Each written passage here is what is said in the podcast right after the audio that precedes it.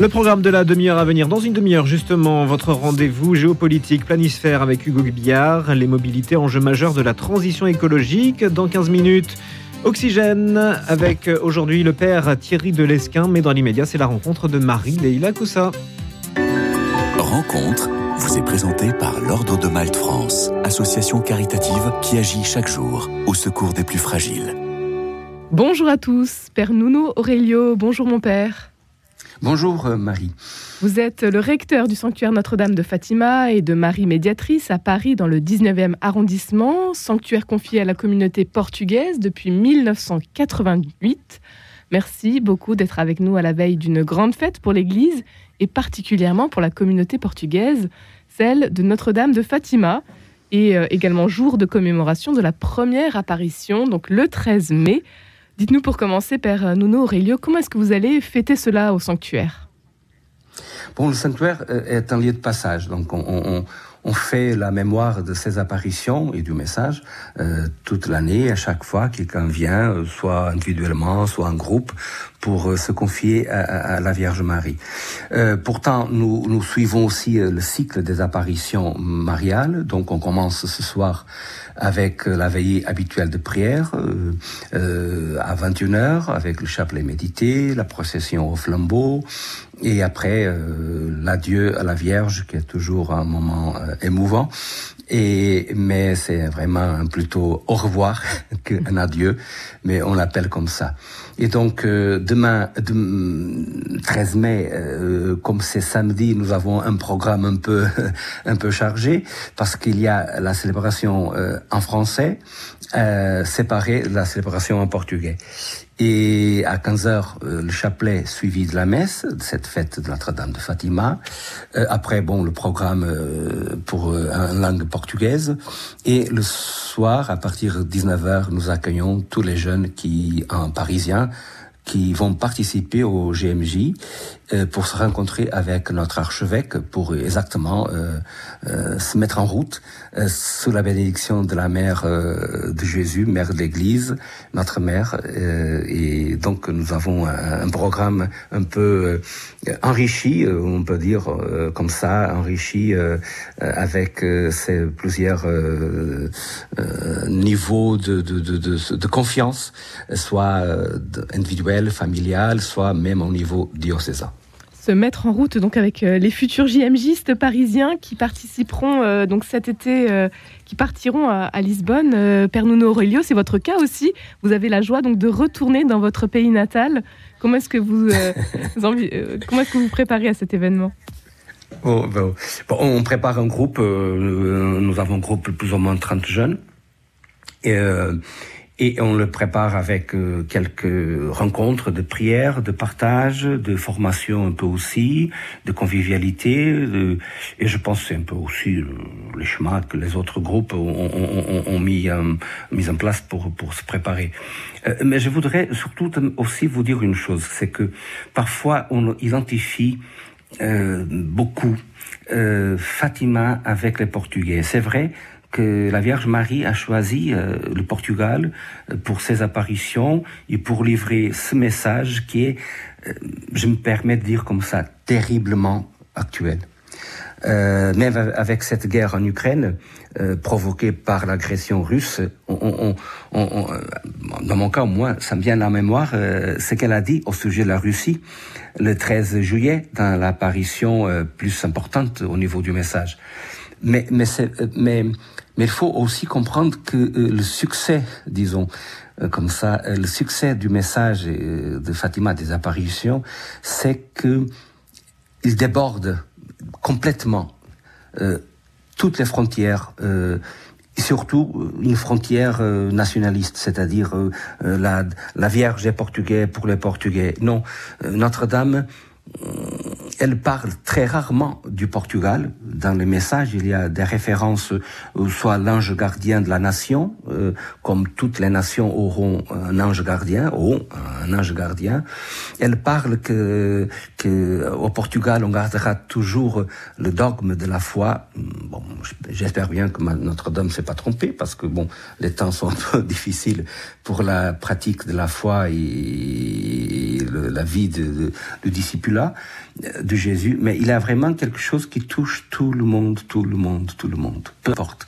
Donc ce sanctuaire confié aux Portugais, ce n'est pas une église des Portugais pour les Portugais, c'est un sanctuaire diocésain, un sanctuaire euh, qui est à la base une église votive euh, de la libération de Paris, donc très très ancré dans l'histoire même de, la vie capitale de la France, de ce diocèse, et en même temps un, un, un, un, diocèse, un sanctuaire qui a été confié à une communauté étrangère.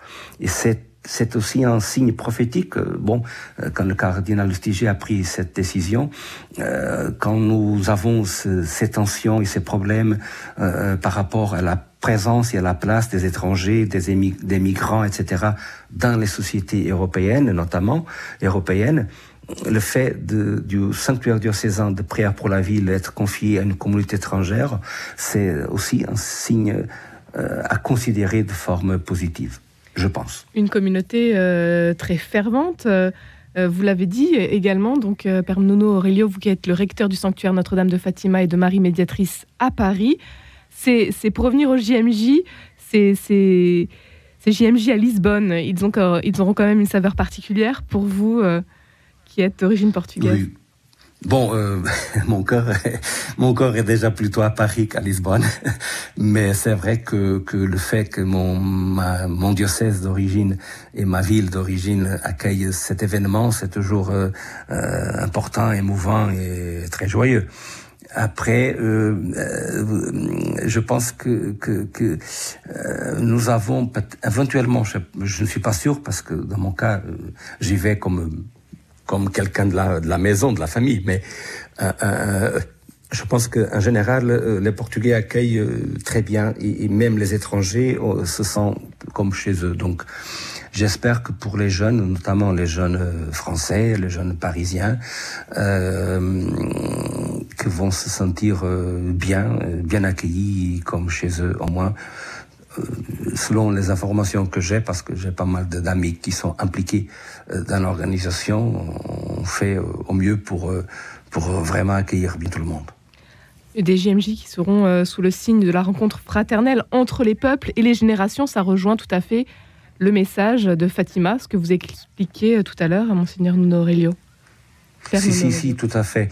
Même le, le thème, la hâte, euh, la hâte de Marie qui, qui, qui va vers euh, sa cousine Elisabeth, c'est aussi la hâte de, la, de, cet appel à la conversion, à la prière, à faire la paix, euh, que Notre-Dame a, beaucoup, a insisté euh, beaucoup dans son message, message qu'elle a livré aux petits pastoraux, même déjà avec l'ange qui a préparé cette visite. Euh, et, et, donc il y a ici un, un, une rencontre heureuse de de, de tous ces ces pistes, disons, qui qui qui qui, qui qui euh, se rencontrent dans un seul chemin, une seule voie, pour ceux qui ont un, cœur ouvert à l'espérance et, à la certitude que Dieu euh, ne nous abandonne jamais. C'est ça l'importance. À mon avis, c'est l'importance du message, c'est de dire même que ton péché soit énorme, géant, euh, même la vision de l'enfer que les petits pastoraux ont eu, cette vision épouvantable selon la catégorie aussi accessible pour, eux, évidemment, mais la vision de la flamme de l'enfer.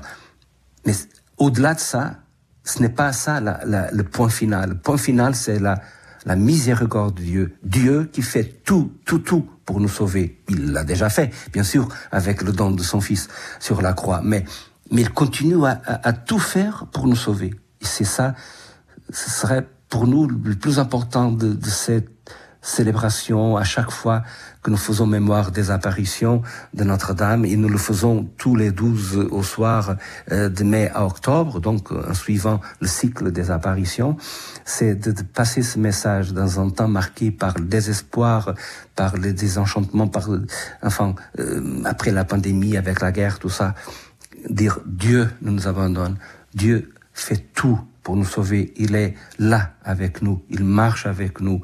Ouvrons les yeux, ouvrons les cœurs, ouvrons les mains pour, euh, pour réparer. C'est une, autre dimension très importante du message. C'est la réparation, c'est-à-dire que le mal n'a jamais euh, le dernier mot.